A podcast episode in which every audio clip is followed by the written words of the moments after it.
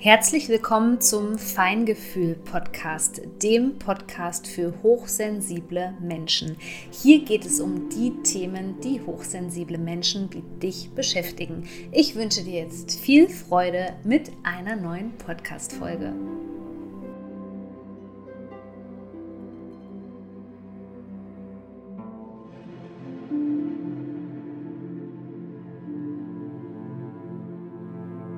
Schön, dass du hier wieder bei einer neuen Podcast-Folge mit dabei bist. Diesmal gibt es eine Wunsch-Podcast-Folge, denn ihr konntet abstimmen in meiner Instagram-Story. Du siehst also vorbeischauen, lohnt sich, falls du nicht bei Instagram bist oder vielleicht meine Beiträge liest. Es lohnt sich also wirklich auch immer mal in der Story mit dabei zu sein und ich wollte, dass ihr den Podcast hier auch mitgestaltet. Und ich habe euch gefragt, ob ihr lieber was zum Thema Folgen von narzisstischem Missbrauch hören wollt oder das Thema ungesunde Verhaltensweisen. Ja, und die meisten von euch haben sich das Thema ungesunde Verhaltensweisen ausgesucht und das wundert mich persönlich nicht, denn es ist wirklich schwierig, diese Verhaltensweisen zu verstehen. Und vor allem ist es schwierig, die zu verstehen, wenn wir nicht die Sprache des Nervensystems verstehen. Denn wir sprechen hier über eine ganz unbewusste Ebene, die uns jahrelang steuert. Ich meine, gut, mittlerweile ist das ja allseits bekannt. Also man spricht fast inflationär von Narzissmus, von People-Pleasing und so weiter. Aber die Frage ist, was ist ja eigentlich die Wurzel? Was ist eigentlich die Wurzel dieses Verhaltens? Warum verhalte ich mich so, auch wenn ich das nicht möchte? Und ich möchte hier heute gerne die Sicht des Nervensystems mit auf den Weg geben, weil ich es einfach so unheimlich spannend finde. Und wenn wir das erstmal verstanden haben, wie das Nervensystem funktioniert und woher das Ganze vielleicht auch kommt, dann können wir sozusagen auch etwas nachhaltig daran verändern.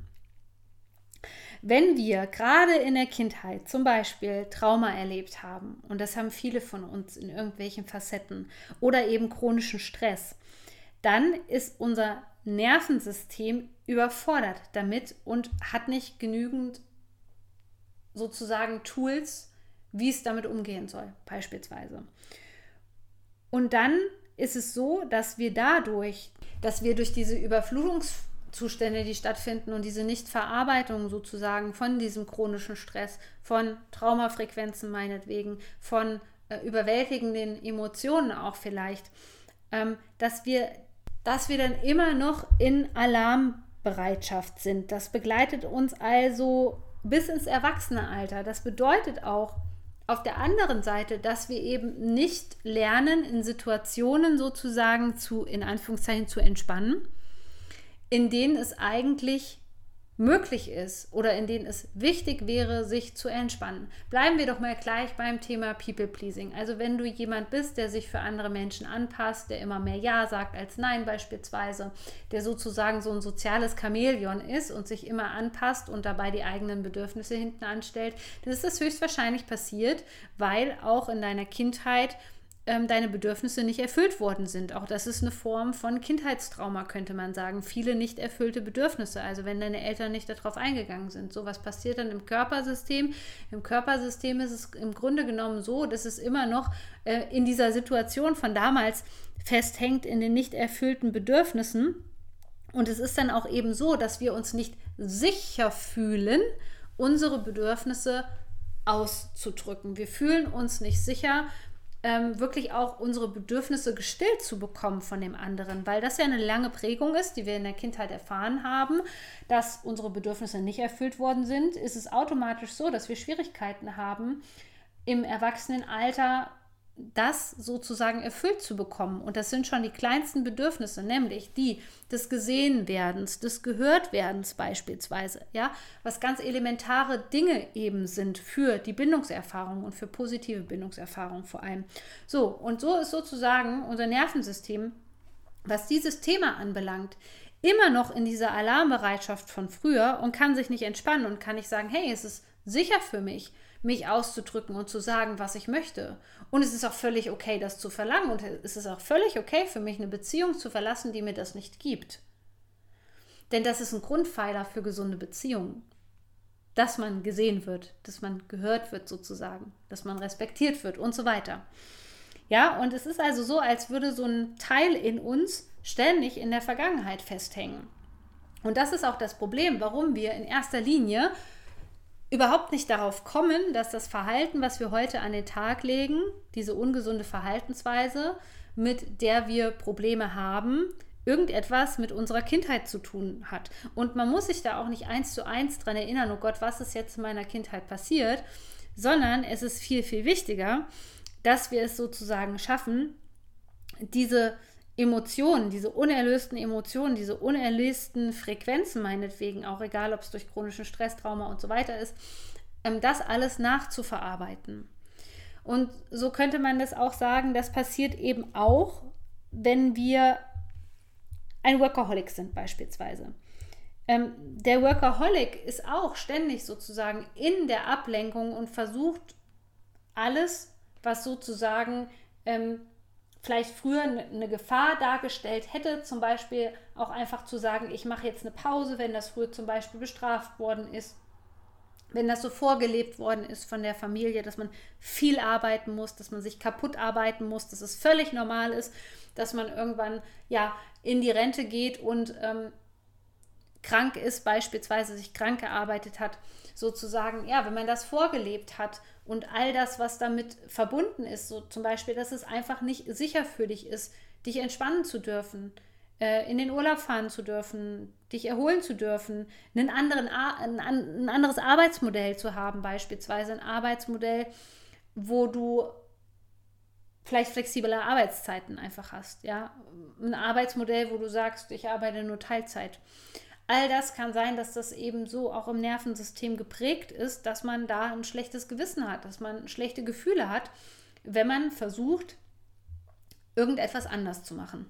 Und deswegen, ganz, ganz wichtiges Thema, hinter all diesen Sachen wie People-Pleasing, ähm, Depressionen beispielsweise auch, ähm, Süchte oder auch Essproblematiken, oft liegt ganz dahinter das Gefühl von, von Schuld und Scham. Nämlich, wenn ich es anders machen würde, dann muss ich mich schuldig fühlen, weil ich darf das ja eigentlich nicht. Alle anderen durften das schon nicht, also warum darf ich das eigentlich nicht? Und dann sind das sozusagen, ja, ähm, Kompensationsstrategien, die sich zum Beispiel auch hinter ähm, Perfektionismus äh, verstecken, dass man eben einfach funktionieren muss, dass man keine Fehler machen darf. Warum darf man keine Fehler machen? Weil auch die Fehler bedeuten, ich bin nicht sicher, ja. Fehler sind verknüpft sozusagen im Nervensystem mit Bedrohung, mit Alarmbereitschaft, mit es passiert etwas Schlimmes. Und diese Anspannung, diese ja, Frequenz, die ich hier jetzt auch nenne, die schwingt sozusagen immer wieder im Alltag mit. Und wenn wir nicht wissen, wie wir diese Frequenzen sozusagen bewältigen, durch Nervensystemarbeit beispielsweise, mehr Kapazität zu schaffen, Ressourcen zu nutzen und, und, und, Körperverbundenheit und was alles dazugehört. Das ist eben auch ein Riesensystem, was dazugehört, das wieder zu erlernen sozusagen. Diese natürliche Regulationsfähigkeit zurückzuerobern sozusagen. Dann ist es eben schwierig, weil das ist immer äh, so unterschwellig, sage ich jetzt mal, ist es immer äh, so ein Störfaktor, so eine Störfrequenz, die uns dann immer wieder auch im Leben einholt, wo wir vielleicht mal eine kurze Phase haben, wo wir denken, okay, wir haben das mit dem emotionalen Essen überwunden und und und und dann kommt es wieder zurück. Ja, weil wir eben an die Wurzel ran müssen. Und die Wurzel der Gesundheit ist sozusagen eigentlich immer das Nervensystem. Oder warum wird man zum Beispiel zu jemandem, der alles analysiert und alles zerdenkt. Ja, weil du höchstwahrscheinlich in einer dysfunktionalen Familie aufgewachsen bist, wo alleine die Umgebung für dich nicht sicher war, weil das Verhalten von den Erwachsenen vielleicht ähm, total unberechenbar war, weil du vielleicht viel zu früh erwachsen werden musstest und Dinge übernehmen musstest, die eigentlich die Aufgabe von Erwachsenen ist weil du vielleicht immer wieder enttäuscht worden bist in der Vergangenheit, weil du vielleicht immer wieder verurteilt, beurteilt worden ist, dann ist es auch kein Wunder, warum aus dieser Dysregulation sozusagen, aus diesem Gefühl von, oh, das ist nicht sicher, ich darf keine Fehler machen, ich muss perfekt sein, dass da natürlich der Perfektionismus auch herkommt. Oder wenn du auch allein gelassen worden bist, wenn du alles, gerade deine Emotionen, wenn du die alleine bewältigen musstest und es keine Korregulation durch die Bindungspersonen gab, oder dass du immer wieder das Gefühl hast, dass du einfach nicht gut genug warst in deiner Kindheit. All das sind Dinge, wo wir dann immer wieder in den Kopf flüchten, weil diese Überflutungszustände uns als Kind ähm, überrollt hätten, ja, damit leben zu müssen, dass wir das, was wir an Grundbedürfnissen eigentlich brauchen als Kind, nämlich gesehen, gehört zu werden, dass unsere Bedürfnisse erfüllt werden und, und, und, ähm, das nicht zu bekommen, hätte in Anführungszeichen nicht nur zu Versorgungsängsten geführt, sondern natürlich im Zweifelsfall auch zum Tod. Und deswegen haben wir dieses Schutzsystem entwickelt. Und das lebt in uns weiter, wenn wir nicht lernen, Emotionen zu regulieren, wenn wir nicht für Sicherheit in unserem Körper sorgen können, wenn wir uns aber auch nicht ein sicheres Umfeld kreieren können. Ich sage gar nicht, dass wir immer in uns drinne gucken müssen, denn gerade wenn wir es mit krasser Toxizität zu tun haben, über Narzissten beispielsweise, natürlich, natürlich ist es dann so unheimlich wichtig, dass du auch dir ein sicheres Umfeld schaffst. In einem total kaputten Umfeld, mit unsicheren Menschen, völlig dysregulierten Menschen, ist es schwierig zu heilen. Also all diese Sachen, ob es jetzt Perfektionismus ist, was habe ich noch genannt, ähm, People-Pleasing beispielsweise, Overanalyzing, ja, alles zu analysieren, zu zerdenken oder auch das Thema emotionales Essen. All das sind sozusagen Überlebensmechanismen in uns. Das sind sozusagen Kompensationsstrategien. Und all diese Dinge haben eine Sache gemeinsam. Das heißt, wir versuchen in diesem Moment aus unserem Körper zu flüchten in eine Verhaltensweise hinein, weil wir nicht gelernt haben, mit diesen Gefühlen, mit diesen starken Gefühlen, die vielleicht auch mit Trauma zusammenhängen, mit denen umzugehen. Das heißt auch, dass die Grundlage von all dem ein chronisch dysreguliertes Nervensystem ist. Also ein Nervensystem, was schon lange, wahrscheinlich, wie ich es dir am Anfang erzählt habe, schon in der Kindheit so dysreguliert war. Und ein chronisch dysreguliertes Nervensystem findet nicht von alleine wieder in die Balance. Aber wir können ihm helfen. Du kannst es lernen.